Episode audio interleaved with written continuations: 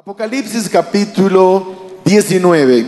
El tema que voy a presentar ahora es uno de esos temas medio complicados. Yo espero que no sea tan complicado al final. Voy a tratar de hacerlo lo, lo más simple posible para que podamos llevar el mensaje, la idea principal que el Señor quiere establecer para nosotros. Capítulo 19, versos desde el 11 hasta el 13. Dice la palabra, entonces vi el cielo abierto y un caballo blanco, y su jinete se llama fiel y verdadero, que juzga y pelea con justicia.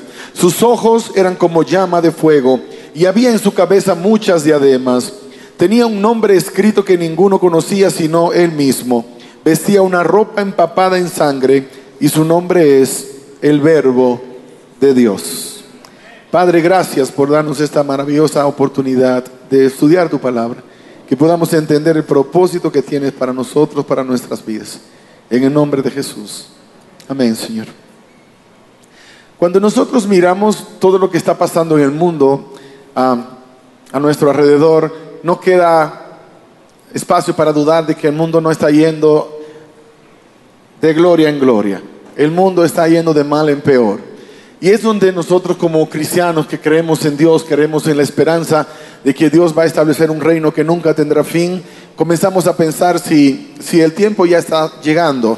Lamentablemente yo hace tiempo dejé de ser de los que de alguna manera sensacionalista contribuyeron a que las personas se preocuparan en vez de que se motivaran. Y voy a poner esto como ejemplo.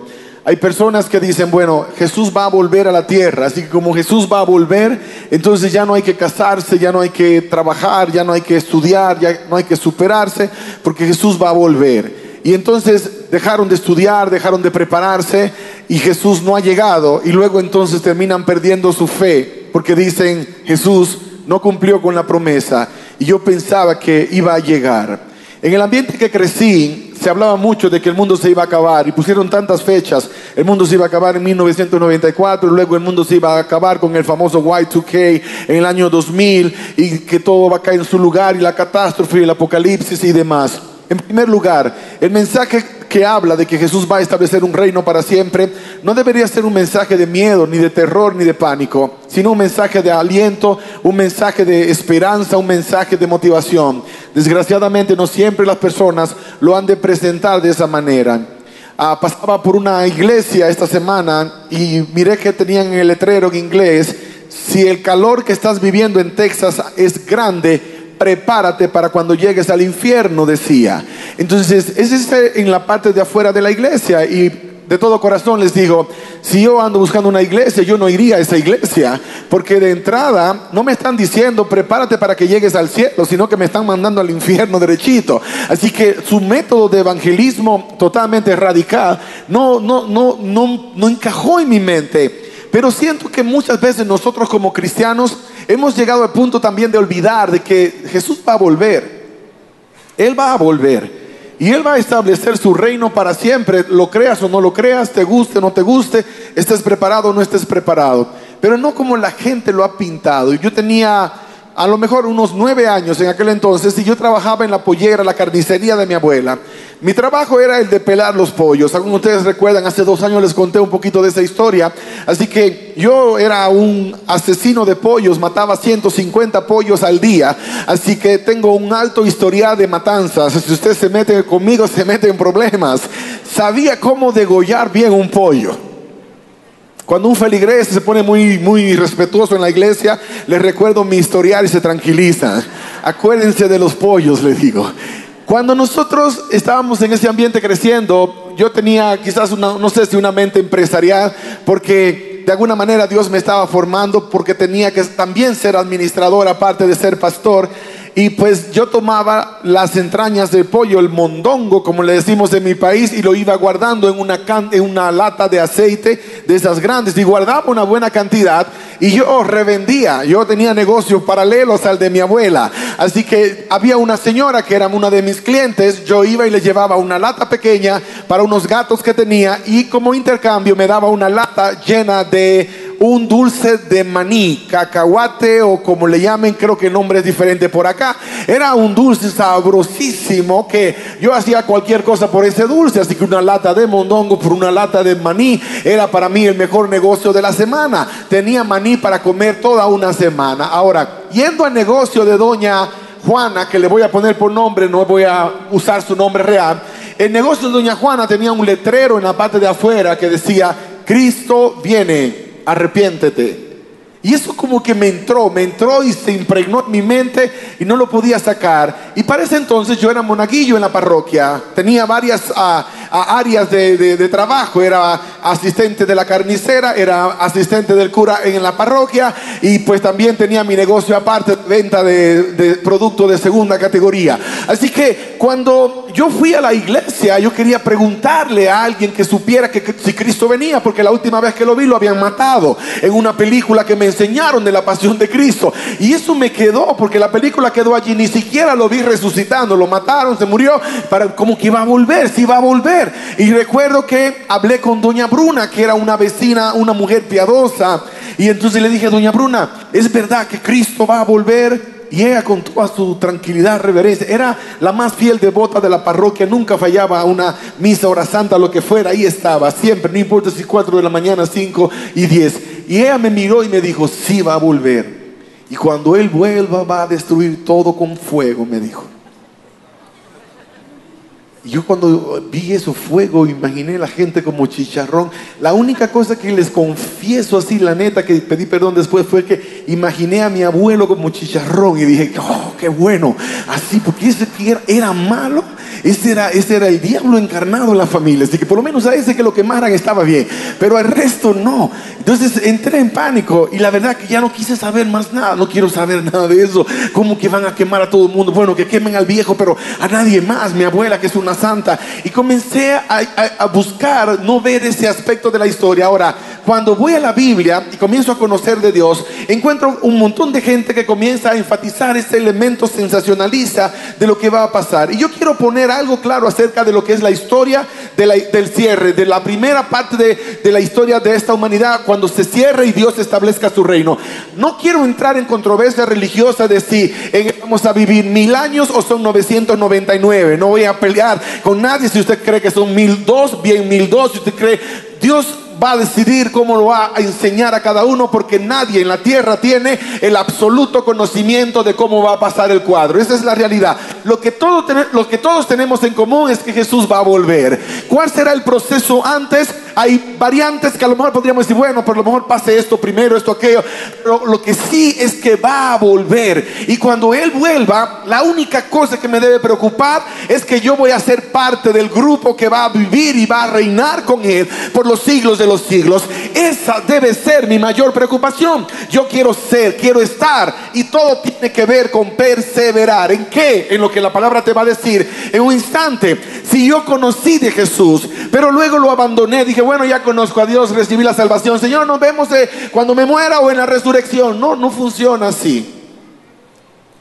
Porque tenemos tanta convicción de que Dios es bueno que abusamos de la, de la bondad de Dios y vivimos como si no nos importara lo que Dios piensa, lo que Dios no piensa. Por eso Él estableció muy bien las cosas y están claras en su palabra. En Apocalipsis 19 habla de un personaje que viene montado en un caballo blanco. Su nombre, el verbo de Dios. Con justicia juzga y pelea. Cuando Jesús vuelva, ¿vendrá montado en un caballo blanco? Pues yo no sé. Cuando Él se fue, no se fue en un caballo blanco se fue una nube, dice la Biblia. Pero ¿y qué tal si viniera en un caballo blanco? No sería algo espectacular. Pero a lo mejor no es eso lo que la Biblia está diciendo. Cuando ves a alguien viniendo en la condición que este personaje del capítulo 19 está viniendo, está viniendo como conquistador. Ahora no viene para morir y salvar a la humanidad viene para tomar posesión absoluta de lo que ya ganó en la cruz del Calvario. Y cuando se levantó de entre los muertos y reina como rey de reyes y señor de señores, viene como un rey conquistador. Pero pastor, ¿cómo sabes rápido que estamos hablando de que es Jesús el que viene? Tan sencillo como eso. Su nombre es el verbo de Dios. Si tú te vas a la historia de de la misma ah, declaración, revelación bíblica. ¿Te acuerdas allá en San Juan capítulo 1, versículos 1 en adelante, que dice la palabra, en el principio era quién? El verbo, me gusta eso, ustedes están en la palabra. En el principio era el verbo y el verbo era con Dios y el verbo era quién? Era Dios. Así que el verbo de Dios que aparece en Apocalipsis capítulo 19 no es un enigma para descifrarlo. Es el mismo verbo encarnado que aparece en San Juan capítulo 1. Ahora, dice que en el principio Él estaba con Dios. Y ahí es donde quiero llevarte. Desde el principio ha sido la iniciativa de Dios siempre la salvación del ser humano. En el principio, cuando Adán y Eva pecaron, el verbo de Dios fue el que se movía sobre la faz de las aguas cuando se creó todo y que luego se integró a la familia humana. Y ahora cuando el hombre peca, es Dios mismo que viene para entrevistarse con el hombre, buscando la manera de restaurar al hombre. Nota que no fue Adán que fue corriendo diciendo, Señor, acabamos de pecar, Eva y yo. No, fue Dios que llegó y dijo, Adán, Adán, ¿dónde estás? Y vemos a Dios buscando a sus criaturas iniciativa divina. Dios a lo largo de toda la palabra fue revelado y declarado como la esperanza de vida, como el Señor y el Salvador. En el versículo 26 de Génesis capítulo 1 encuentras que el verbo de Dios estaba presente. En Génesis capítulo 3 verso 15 encuentran la promesa de que el descendiente de la mujer, que es el verbo de Dios, aplastaría la cabeza de la serpiente. Cuando lees Isaías capítulo 9 versos 6 y 7 encuentras una descripción mucho más amplia acerca de este personaje. Presta atención, porque un niño nos es nacido, hijo nos es dado y el gobierno estará sobre su hombro. Será llamado maravilloso, consejero, Dios poderoso, Padre eterno, príncipe de paz. Lo dilatado de su imperio y la paz no tendrán límite. Reinará sobre el trono de David y sobre su reino, disponiéndolo y confirmándolo en juicio y en justicia desde ahora y para siempre. El celo de Jehová hará esto. El celo del Señor Dios Todopoderoso hará esto. Este personaje que es maravilloso, consejero, Dios poderoso, Padre eterno, príncipe de paz. Es el mismo que en el principio estaba con Dios.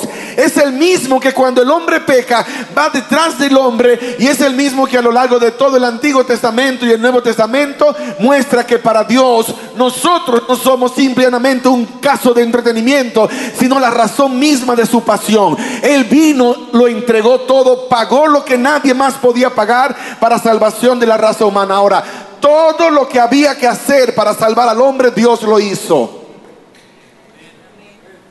Ahora te falta a ti decidir qué vas a hacer con lo que Dios hizo.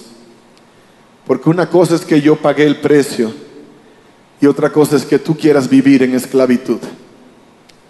Una cosa es que Dios pagó el precio de la salvación de todos nosotros y otra cosa es que nosotros querramos recibir esa salvación como válida para nuestras vidas. Si estás en la cárcel y solo se necesita pagar una fianza para que salgas y tu papá va y paga la fianza, pero tú no quieres salir de la prisión, no se puede hacer más. La fianza se pagó, pero tú necesitas querer libertad. Si el Hijo del Hombre os libertareis, seréis verdaderamente libres. Pero si tú no quieres ser libre, no importa quién haya pagado el precio, de tu libertad. No importa quién lo pagó. Aquella señora que tenía el letrero grande frente a su negocio que decía Cristo tiene, arrepiéntete. Tuve oportunidad de verla en Massachusetts, en Estados Unidos, muchos años después. Y me fue bien doloroso saber que ya no era una seguidora de Jesucristo. Había abandonado su fe. Una cosa es casarse y otra cosa es permanecer casado. Muchas personas piensan en el matrimonio, pero no piensan en qué se necesita para asegurar que un matrimonio permanezca. Y muchas veces por falta de, información terminamos, terminamos viviendo una experiencia amarga, porque no nos preparamos para eso, no nos preparamos para ese momento. Jesús estuvo platicando con los discípulos en una ocasión acerca de lo que sería el establecimiento de su reino. En San Juan capítulo 14 encuentras la, la historia y, ellos estaban turbados y estaban tristes. Y Jesús tuvo que decir esas palabras. No se turbe vuestro corazón. Creen en Dios, crean también en mí. En la casa de mi padre hay muchas moradas. Si no fuera así, yo ya se los hubiese dicho. Voy a preparar un lugar para ustedes y cuando termine y prepare el lugar, os tomaré, me tomaré a mí mismo para que donde yo esté, ustedes también estén. O sea, quiero que ustedes estén conmigo. Yo fui a preparar un lugar para que ustedes puedan vivir conmigo. Y tú dices, bueno, sí, cuando yo muera voy a ir a la presencia del Señor. Pero ¿qué tal? Si piensas por un rato que Jesús va a establecer un reino, no solamente para los que se murieron, sino donde los vivos y los que murieron vamos a poder celebrar la eternidad juntamente, siendo parte del plan que Dios desde el principio tuvo, un gobierno que nunca tendría fin, un gobierno donde no tenemos que ir a hacer elecciones. Mi, pastor, el pastor Holland, que también es el pastor de nuestros pastores, él compartió un post hace poco acerca de lo que es el gobierno de la iglesia. La iglesia no es un gobierno democrático, tampoco es tiránico, es un gobierno teocrático porque Dios gobierna. Yo quiero vivir en ese gobierno donde Dios reina, donde Dios gobierna. Y si no te lo habías imaginado en ese gobierno, también vamos a tener el privilegio de reinar juntamente con Dios, con Cristo. La palabra dice que Él es rey de reyes y señor de señores. Y Él va a venir como tal para establecer un reino. Ahora, ¿Cómo se va a hacer la distribución de la tierra? ¿Cómo se va a manejar todo el asunto? Yo no sé. Ahora, lo que la Biblia me dice cuando leo, en Apocalipsis capítulo 21 y 22 es que todos los reyes de la tierra llegarán trayendo dones y honra al lugar donde está sentado el rey de reyes y señor de señores. Así que de alguna manera Dios va a tener un tipo de gobierno donde existirán reyes debajo de su administración, donde van a existir administradores de ciudades, gobernadores. Hay varias menciones que Jesús hizo. Imagínate el gobierno que Dios va a establecer. ¿Cuál va a ser tu función allá? Bueno, ahora eres secretario del Departamento de Hacienda acá en México. Es un ejemplo nada más. O eres del Departamento de Seguridad, quién sabe. Pero has sido un hombre de honra, un hombre honesto. Entonces puedes entender esto, que si tú has caminado con Dios, probablemente Dios te va a poner en una posición de honra también en aquel día. Si has caminado con Dios, voy a aclarar esto. Pero si no tengo una relación con Dios, ahora puedo ser el mejor gobernador del mundo. No seré parte del gobierno de Dios. No parte del plan que Dios tiene. Y esta es la palabra. Nosotros seremos recompensados por nuestras obras. Nuestra fe en Cristo determina nuestra salvación. Pero mis obras determinan cuál clase de recompensa voy a vivir o voy a recibir en la eternidad. Cuando hablamos de una recompensa, estamos hablando de un premio. Estamos hablando de un reconocimiento. Serás recompensado, no castigado. Una cosa es castigo, otra cosa es recompensa. Ahora, ¿qué es lo que te estoy tratando de vender? No te estoy vendiendo nada. Esto no es un plan de, de retiro, aunque pareciera un plan de retiro. No es un plan para que te hagas rico en tres semanas. Tampoco es un plan para que te vayas acá diciendo ya descubrí la fórmula para no vivir en pobreza en la tierra. Aunque también implica que si lo entiendes jamás vivirás en pobreza. Porque para mucha gente ser rico es tener plata en el banco. Para los que creemos en Cristo, ser rico es tener nuestra confianza puesta en el Dios Todopoderoso. Que siempre va a suplir nuestras necesidades sin importar la situación en la que nos encontramos. Ahora, por eso les dije, les quiero contar algo que yo sueño. Yo sueño con un gobierno de Dios. Yo sueño con un lugar donde Dios gobernará con un grupo de gente, de hombres y mujeres de integridad que lo honraron en esta vida y podrán volver a tener el privilegio de servir en el gobierno de Dios por los siglos de los siglos. Ahora, ¿Cuál es el plan que Dios estableció para que yo sea parte de su gobierno Para que pueda vivir con Él por los siglos de los siglos. Oh, que vengas a la iglesia todas las veces que hay servicio. Ese no es el propósito por el cual vienes a la iglesia. Ese es el resultado de lo que Dios ya hizo en tu vida. Yo voy a la iglesia porque tengo gratitud por lo que Dios hizo en mi vida. No porque me voy a salvar. Si llegué a la iglesia me voy a salvar. Es porque ya recibí la salvación. Ahora para mantener esa salvación debo mantenerme en en el fuego si me aparto. No sé cuántos de ustedes cocinaron en los tiempos de, del, no sé cómo le llamaban en México, si fogón o anafe, donde ponías carbón, ¿cómo le llamaban acá? Anafre. Bien, cerquita del dominicano. Dominicano le decimos anafe, le quitamos la R. Quizá que lo, lo escuchamos aquí por primera vez. Pero el cuadro es que cuando mi abuela cocinaba y poníamos el carbón, si sacabas una de las brasas y la ponías a un lado, ¿qué le pasaba? Se iba apagando poco a poco. Por eso cuando tú dices, bueno, hoy no, tengo ganas de ir para la iglesia, entonces te quedas en la casa viendo allí, no sé, la última película de los Avengers y de repente te vas a dar cuenta que ni siquiera Thor, ni siquiera los famosos superhéroes de mentiras que nos enseñaron, te va a cambiar la historia. Vas a ir de mal en peor porque te estás desconectando del lugar donde Dios te plantó, del lugar donde Dios te puso. Y tú que vienes por primera vez a la iglesia dices, oh, entonces esta es la trampa. Mi amiga me trajo para que yo tenga que seguir viniendo ahora. Y ahora Así que ya no puedo dejar de venir. La neta, la realidad es que si quieres una vida que va de gloria en gloria, si quieres seguir ascendiendo en tu relación con Dios, necesitas mantenerte conectado con Dios. En tu casa tienes comunión con Dios, pero cuando tú entras por esa puerta, eres un testigo poderoso del Evangelio. Cada persona que te ve saliendo de tu casa, entrando a ese lugar, reconoce que hay un lugar donde adoran al Rey del universo. Reconoce que hay un pueblo que tiene una relación con Dios, un pueblo que vive una clase de honra que ya no es tan común hoy día. Hay mucha gente que va a iglesias y cumple, pero no muchos van porque quieren adorar, porque quieren dar gloria, honra, gratitud, porque lo sienten en lo más profundo de su ser, en lo más profundo de su corazón. Ahora, todas estas oportunidades las tienes ahora, pero va a llegar el momento que ya no habrá más oportunidad. Va a llegar el momento que ya no habrá cambio de partido ya no habrá más momento de, gracia. Y la gracia tiene un momento cuando sí se cerrará. Pero ¿cómo que se va a cerrar la gracia? Sí, porque la puerta no está abierta para siempre. La puerta que se abrió se cerrará. La pregunta es si tú podrás entrar antes de que la puerta se cierre. Si podrás entrar antes de que la oportunidad se acabe.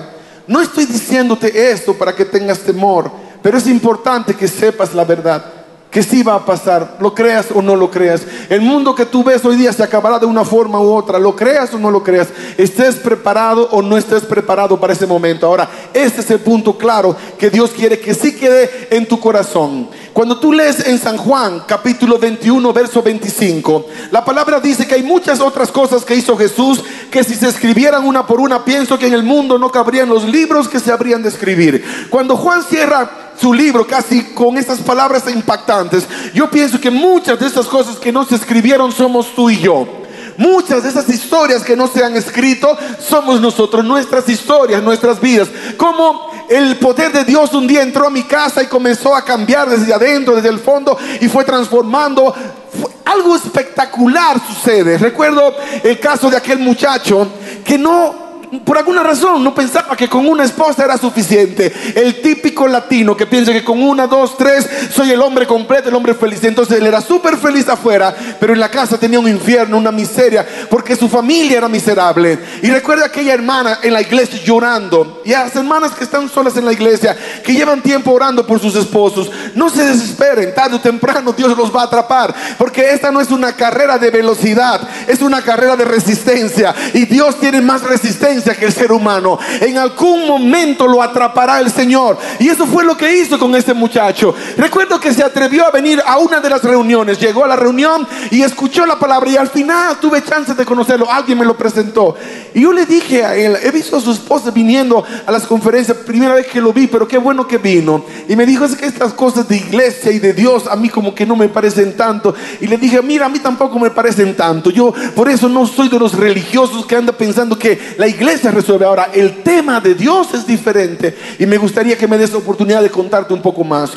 Me dijo, bueno, si usted quiere, le dije, mañana vamos a estar haciendo algunas visitas y me gustaría ir a tu casa. Y fuimos a la casa. Él tenía un buen trabajo, tenía un buen estatus, tenía una buena condición, pero simplemente no tenía un buen modelo. Sus padres no eran cristianos, los abuelos no lo fueron y lo mencioné hace un rato en el primer servicio. Hay una maldición generacional que ha hecho la diferencia en tu vida hoy día. Y por eso hay muchas cosas que no puedes explicar porque simplemente tienen que ver con tu pasado. Y dice, pero ¿por qué mi familia? Como que no, nunca falta una cosa horrible, porque vienen de mucho más atrás. Ahora, lo que sí es verdad es que no tiene que continuar después de ti. Tú puedes terminarla ahora, en este mismo momento, en este mismo lugar. Lo único que necesitas es hacer un convenio con Dios, un pacto de salvación, darle a Dios una oportunidad de ser el dueño de tu vida y no solo solamente va a cortar la maldición y las generaciones que vienen serán benditas, sino que los que están vivos en tu casa de manera retroactiva casi Dios irá para alcanzarlos y atraparlos, porque llegó la salvación a la casa por un loco, por una loca que le dio una oportunidad a Dios. Y digo, loco, loca, porque así te dirá la gente. Así te van a decir, estás loco. Ahora eres cristiano. No, pero qué cosa. Ya no puedes andar con nosotros en las parrandas. Ya ahora eres de los que todo el tiempo estás cantando aleluya. Porque para mucha gente ser cristiano es la cosa más aburrida del mundo. Y te quiero decir esto, no hay un error más grande y una mentira más grande que se ha contado. Porque los que le servimos a Dios no solamente vivimos mejores vidas, sino que la vivimos cien veces mejores. Nuestras vidas son en abundancia. Tenemos problemas, tenemos problemas. Tenemos situaciones que enfrentar, tenemos situaciones que enfrentar. Pero es que no tenemos que ir solos. Tenemos al dueño del oro y de la plata que nos respalda. Tenemos al Todopoderoso supliendo nuestras necesidades. Lo único que necesitamos es mantenernos conectados porque un hijo que honra a su padre recibe bendición en abundancia. Así que el principio de la honra es lo único que no puedo abandonar. Cuando hay fiesta para mi Dios, yo no fallo en la casa. Cuando hay que ir y llevar la palabra, tengo que ir porque siento gratitud y entonces Dios suple todas nuestras necesidades.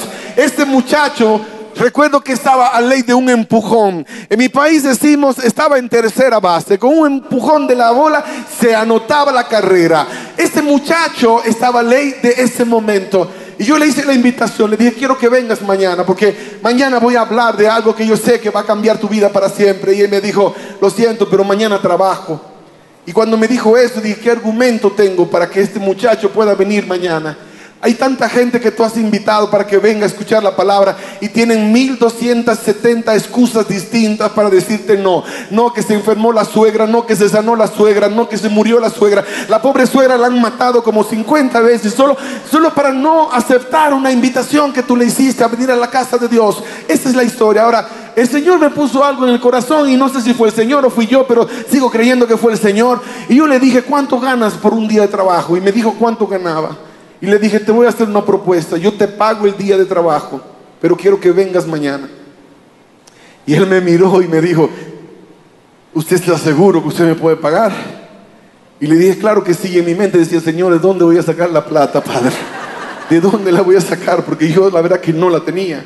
Pues recién graduado de colegio, estaba haciendo evangelismo por pasión, pero no tenía los recursos y entonces dijo, pues acepto, mañana voy pero me tiene que pagar, me dijo. Le dije, no hay problema. El muchacho llegó al día siguiente con su familia y les digo, algo extraordinario pasó, el Espíritu Santo se derramó, se movió con un poder increíble, convenciendo de pecado. Y este muchacho fue de los primeros que pasó al altar, compungido, llorando, le entregó su vida a Cristo Jesús. Ese día recibió la salvación, lo bautizamos como dos semanas después de una ceremonia que hicimos y gracias a Dios me dijo, pastor, ya no me tiene que pagar la plata, me dijo, con lo que Dios Dios me ha dado es suficiente. Yo dije, alabado sea tu nombre, Señor, porque la verdad que me hubiese salido caro este bautismo. Pero ¿sabes qué?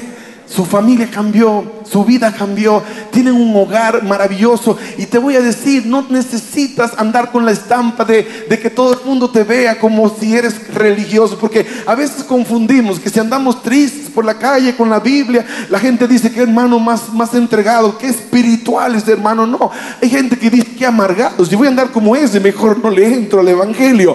Anda con una sonrisa. Yo admiro mucho la alegría que veo aquí en la casa. Sus pastores son un ejemplo de eso, aunque el pastor Ernesto el más tranquilo, la pastora le enciende por todos los lados.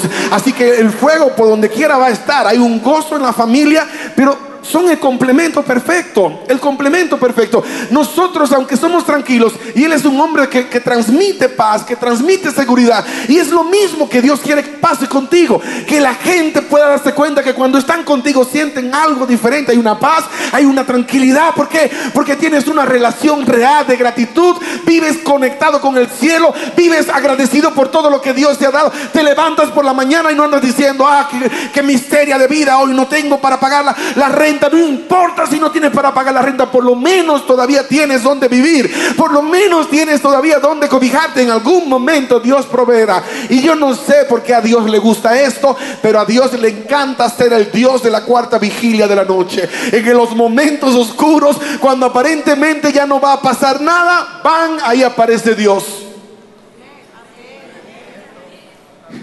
¿Sabes por qué lo hace tanto así? Porque necesita tu fe.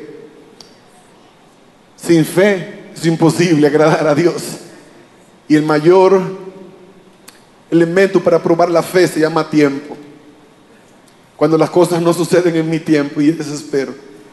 Está súper, súper increíble el, el imaginar todo lo que ha sido el mover de Dios en mi vida y contarte las cosas que Dios ha hecho para cambiarme. Yo era un, yo era un fariseo, era un fariseo de fariseos Recuerdo que un grupo de personas me invitó en una ocasión para un estudio bíblico hace un poquito más de 20 años.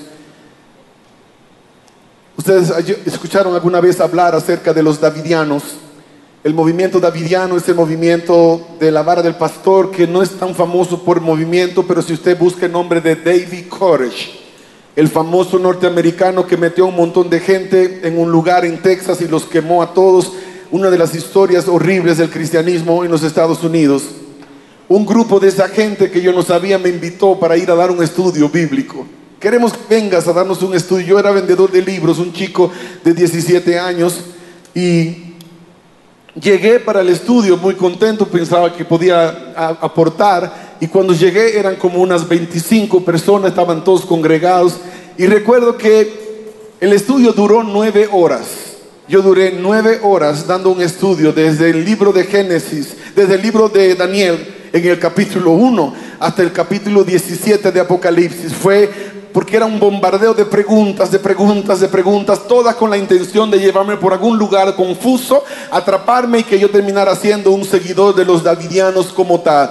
Cuando terminó todo, eran las 11 de la noche, yo estaba exhausto, pero por alguna razón el Espíritu de Dios me mantuvo claro en que mi enfoque estaba en el Cordero y no en los elementos que ellos estaban queriendo vender. Me invitaron para un segundo estudio que fueron siete horas más y al final concluí que esa gente no estaba buscando conocer a Jesús, querían simple y llanamente conseguir seguidores fanáticos religiosos para seguir empujando y esos son los que tanto daño le han hecho a la fe, los fanáticos de la religión. A ti, a mí, Dios nos llamó no para ser fanáticos de la religión, sino seguidores de Jesucristo. Y si la palabra fanático tuviera algún lugar, entonces yo podría decir que yo soy un fan del Cordero de Dios. Que cuando voy a echar porras, le voy a echar porras al Cordero de Dios. Que si algo grande pasa en mi vida, pasa gracias al Cordero de Dios. Que si alguien necesita conocer, no necesita conocerme a mí, necesita conocer al Cordero de Dios. La información bíblica no tiene a Jesús dentro, es una pérdida de tiempo. Si lees la Biblia y no encuentras al Cordero, entonces no estás leyendo correctamente. Porque cuando terminas de leer la palabra, lo que debe suceder en tu corazón es que te enamoraste profundamente del Rey del universo. Que terminaste ese tiempo diciendo gracias Señor porque eres maravilloso, por todo lo que has hecho en mi vida. Y cuando venga el momento y venga destrucción como nunca antes vino la tierra, a ti no te va a preocupar bajo ninguna circunstancia porque tú sabes muy bien en quién has creído. Lo que Apocalipsis capítulo 19 señala de manera clara es que cuando venga el momento y el verbo de Dios aparezca, los ejércitos celestiales, vestidos de lino finísimo, blanco y limpio, los seguirán en caballos blancos de su boca sale una espada aguda para herir con ella a las naciones. Él las regirá con vara de hierro y pisará el lagar del vino del furor de la ira del Dios Todopoderoso. En su vestido y en su muslo tiene escrito ese nombre, Rey de Reyes y Señor de Señores. Y vi un ángel de pie en el sol, que clamó a gran voz a todas las aves que volaban por el cielo, venid congregados a la gran cena de Dios, para que comáis carne de reyes, de capitanes y de poderosos, carne de caballos y jinetes, carne de todos, libres y siervos, pequeños y grandes. Y vi a la bestia y a los reyes de la tierra con sus ejércitos reunidos para combatir al que montaba el caballo y a su ejército. Y la bestia fue apresada, y con ella el falso profeta que había hecho las señales ante ella. Con esas señales había engañado a los que recibieron la marca de la bestia y adoraron su imagen. Los dos fueron lanzados vivos en el lago de fuego que arde con azufre. Y los demás fueron muertos con la espada que salía de la boca del que estaba sentado sobre el caballo. Todas las aves se hartaron de su carne. Esto puede asustar a alguien. Por eso hay gente que no quiere leer estas cosas porque dan miedo. Y un montón de símbolos que a veces es un dolor de cabeza. Que tienes que estudiar meses y años para poder aprender términos y lenguajes para poder explicar. Pero sabes que nada de eso era el mensaje. Nada de eso era lo más importante. El mundo se acabará cuando Dios diga. El mundo terminará cuando Dios lo, lo declare. Pero la pregunta que es importante es, ¿qué es lo que va a pasar contigo y conmigo? ¿Cómo aseguro yo que sí voy a vivir la eternidad con Dios? El que ya conoció a Jesús y le entregó su vida y ha permanecido en Jesús, sabe que no tiene que preocuparse por nada de esto. Pero tú que dices, bueno, yo creo en Dios, pero ¿sabes qué? Vine contigo a la iglesia hoy, pero no es que yo soy muy de esas cosas. Yo creo en Dios y es suficiente. Pues te tengo una mala noticia, el diablo cree en Dios también. El creer que el mundo promueve no es suficiente. Porque ese creer implica posibilidad. Oh, yo creo que mañana voy a ir a la tienda. No hay una seguridad. El creer bíblico implica certeza. Cuando Jesús dice, el que cree en mí, aunque muera, vivirá eternamente. Está hablando de una palabra clara, firme. Una determinación del ser humano de que no voy a negociar esto. Yo voy a caminar con Él el resto de mis días. Cuando Jesús viene en las nubes de los cielos. A veces hemos soñado en el, en el cuadro y hemos imaginado y posiblemente sea así. Yo no puedo decirte porque no soy el que tiene la última palabra, pero la Biblia da suficiente información para que yo pueda entender que lo más importante no es si el vestido es blanco o es rojo. De hecho, cuando Él viene con su vestido blanco, puro, lo que es símbolo de la pureza de Dios, y los ángeles en lino blanco, puro, limpio, dice la palabra que la excepción es el vestido del que viene montado en el caballo, de nuestro Salvador. Su vestido viene manchado de sangre, es rojo. Y cuando la respuesta dice Señor, pero ¿por qué es rojo su vestido? Y yo pensaba, bueno, esto es un símbolo de la sangre que derramó en la cruz. Y Dios me dijo, no es un símbolo de la sangre que derramé en la cruz, porque la sangre que derramé en la cruz, cuando yo venga para establecer mi reino, ya no tiene poder salvífico. Mi sangre ya no podrá salvar a nadie, no porque no es poderosa, sino porque los seres humanos agotaron su última oportunidad. Entonces, ¿por qué es rojo tu vestido? ¿Por qué es rojo?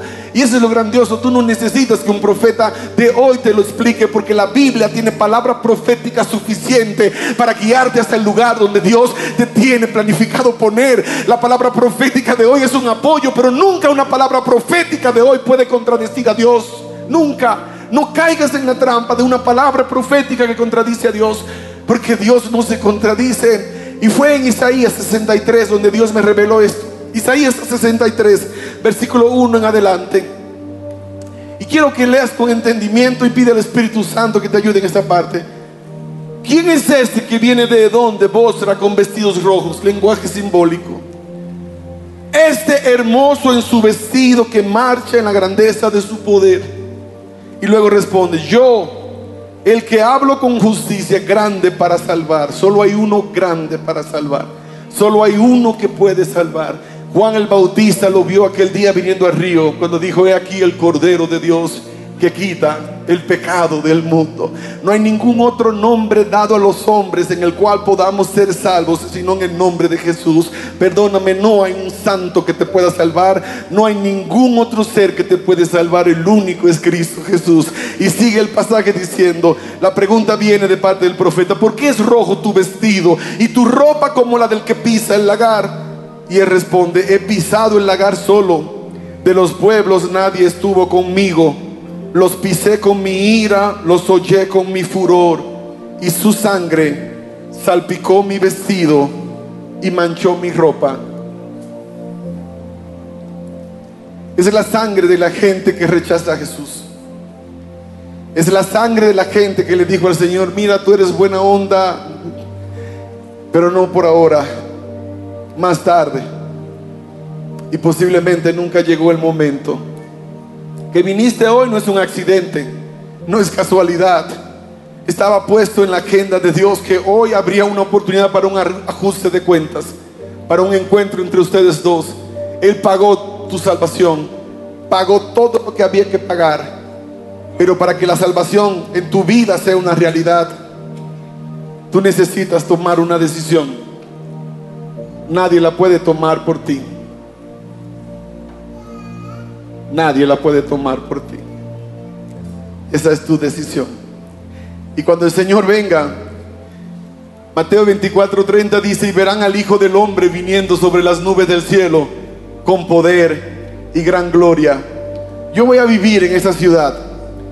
Yo voy a vivir en ese reino porque Dios me dio la garantía de que si yo creo en Él y permanezco en Él, voy a vivir la eternidad con Él. Y yo sé que Dios va a volver y va a establecer un reino. Y por eso mi tiempo, los recursos financieros, Queremos invertirlo en ir por el mundo y decirle a la gente, Jesucristo es la única esperanza de vida. Él es la esperanza de salvación. Lo único que necesitas hacer es darle una oportunidad. Y la buena noticia, la gran noticia es que nunca ha fallado. Cada vez que una persona lo recibe en su vida y lo lleva a su casa, es como que llevaste una epidemia santa. Porque hay gente que dice, bueno, yo quisiera entregarle la vida a Jesús, pero el problema es que en mi casa nadie cree. Por eso te mandó Dios a ti, porque tú eres el instrumento que Él va a usar. En mi casa nadie creía, en mi casa nadie le servía a Dios. Yo fui el mocoso de 13 años que le entregó su vida a Jesús un día y que Dios lo tomó y lo llevó a la casa. Y fue como llevar una epidemia santa que comenzó a contagiar para salvación y no ha parado todavía porque siguen llegando otros, siguen llegando más personas, siguen cambiando vidas. Y no solamente las que cambiaron en mi casa, sino las que han sido cambiadas por aquellos que son parte de mi familia, por aquellos que han conocido el Evangelio. Y esa es la buena noticia, que cuando pienses en el fin del mundo no tengas miedo. Sabes que el mundo ya se acabó para mucha gente hace tiempo, quizás para ti. Ya ni siquiera sueñas, no aspiras a nada porque los golpes han sido tan duros. Entonces decirte que el mundo literal se va a acabar es irrelevante, pero decirte que Dios tiene un propósito mejor, que tiene un plan glorioso, esa es la buena noticia. Y Dios es un Dios de pactos. Y Él quiere hacer uno contigo hoy, en este lugar. Y solo tú puedes tomar esa decisión. Porque de tal manera amó Dios al mundo que dio a su Hijo unigente para que todo aquel que en Él cree no se pierda, sino que tenga vida eterna. Una decisión por Jesús, declararlo como tu Señor y Salvador públicamente, cambia tu estatus totalmente de perdido a salvo por la eternidad. Y yo te quiero hacer la invitación en esta hora. No te voy a pedir algo muy sencillo, te voy a pedir algo complicado. Te voy a pedir que si tú no has aceptado a Jesús como Señor y Salvador y has entregado tu vida completamente a Él, lo hagas ahora en este lugar, porque para eso viniste. Ponte en pie allí donde estás. Yo quiero hacer una oración por ti hoy en este lugar, pero tú eres la única persona que puedes tomar esta decisión. Que Dios les bendiga, queridas. Dios te bendiga, hija. Dios te guarde. Dios te bendiga. Dios te bendiga. Qué bendición. Dios te bendiga, amado. Dios te bendiga, querido. Gloria a Dios. Gloria a Dios. Dios te guarde. Dios te bendiga. Qué bendición. Dios les bendiga. Que Dios les bendiga también. Dios te bendiga. Ese es el poder del Evangelio. Esa es, esa es la razón por la que Jesús pagó el precio. Por amor a ti, por amor a cada uno de nosotros. Ustedes que pudieron ponerse en pie hoy, que le traen honra a Dios al hacerlo. Ustedes no se imaginan. La Biblia dice que si un pecador se arrepiente hay una fiesta grande en el cielo. Cuando nosotros viajamos, viajamos creyendo que por lo menos una persona se puede entregar a Jesús. Y si una persona se entregó a Jesús, entonces valió la pena todo lo que hizo. Porque cuando Él vino desde el cielo a morir por nosotros, lo hizo por amor a una persona, por amor a ti, por amor a ti. Qué maravilloso. Quiero que vengas aquí conmigo. Te pusiste en pie y diste el primer paso. Ven aquí al altar porque hoy te vamos a poder entregar en las manos de Dios. Sal de tu lugar, pide permiso allá y ven aquí conmigo. Ven aquí al altar. No tengas temor. Este es el momento que tú habías estado esperando. El brazo poderoso de Dios ahora te sostiene. El brazo poderoso te sostiene. Y yo quiero que mientras los muchachos cantan esta alabanza, vengan cerca, acérquense a mí, acérquense al altar, vengan acá. Qué maravilloso es. No tengas temor. Este es el día, este es el momento que tú andabas buscando, la oportunidad que tú has estado esperando. No esperes hasta que las cosas se pongan peores. Hay gente que dice, pero más adelante es que no tienes garantía de más adelante. No sabes qué pasa cuando sales de la iglesia. No sabes cuál es la agenda que el enemigo tendrá para que nunca más vuelvas. Eso hoy, la palabra dice, si hoy oyes mi voz, no endurezcas tu corazón. Si hoy has escuchado mi voz, no endurezcas tu corazón. Hoy es el día de oportunidad. Hoy es el día de toma de decisiones. Porque hoy es el comienzo de la mejor etapa de la historia de tu vida. Por una decisión que no la podía tomar por ti nadie más, sino tú y valientemente la has tomado hoy. Y te puedo decir esto, si Jesús te falla, entonces yo abandonaría el Evangelio y no volvería a contarlo más. Y los últimos 25 años no tengo un solo caso que dice Jesús me falló. A veces la gente usa la excusa de, oh, la iglesia me falló. Y no fue la iglesia, es que te, toma, te, tocaste con, con, el hermano Petronilo y te, y te miró mal y ya te heriste. Y de repente pensaste que la iglesia te maltrató. No. Al venir a una familia te vas a dar cuenta que hay gente imperfecta. Hay gente acá que está batallando como tú y como yo. Pero no vienes aquí por ellos. Vienes aquí por Él. Y por eso te mantienes. Porque vienes por Él. Miradme a mí, dice el Señor. Y sed salvos todos los términos de la tierra. Porque no hay Dios sino yo. Mirándolo a Él. Mirándolo a Él el resto del camino mirándolo a Él hasta el mismo final. Las personas que me enseñaron a tener miedo en el principio de mi carrera con Dios, la mayoría de ellos, desgraciadamente terminó lejos de la fe, porque el miedo no es la herramienta que Dios quiere. Pero Dios quiere que también uses la razón. No solamente es el corazón que Dios quiere tocar. Dios quiere tocar tu mente y decirte, ¿sabes qué? Esto va a suceder lo creas o no, esto va a suceder. Por eso yo pagué el precio, para que cuando suceda a ti no te afecte nada, sino lo contrario, que tú gobiernes conmigo, que reines conmigo. ¿Te imaginas en el gobierno de Dios que seas el nuevo alcalde de la Ciudad de México? No sé si será Ciudad de México, pero vas a ser el alcalde de la ciudad. Te van a poner como administrador de la ciudad, pero no será un México lleno de violencia, sino un México transformado por la sangre, un México totalmente perfecto, un México donde no habrá que preocuparse ni siquiera por comerse al pobre cochino o al pobre pollo o a la pobre gallina, porque esa es una mala noticia para ustedes. Y eso es el Evangelio según San Richard, no se lo acrediten al pastor. En el cielo todos seremos vegetarianos y en la nueva tierra también. Pastor, ¿de dónde sacó ese Evangelio tan raro? Es que la Biblia dice que no habrá muerte. Y si no habrá muerte, ya no tendremos que matar la mascota. Pero yo le dije, Señor, si va a ser así, a mí me encanta la picaña, me encanta la carne bien sazonada.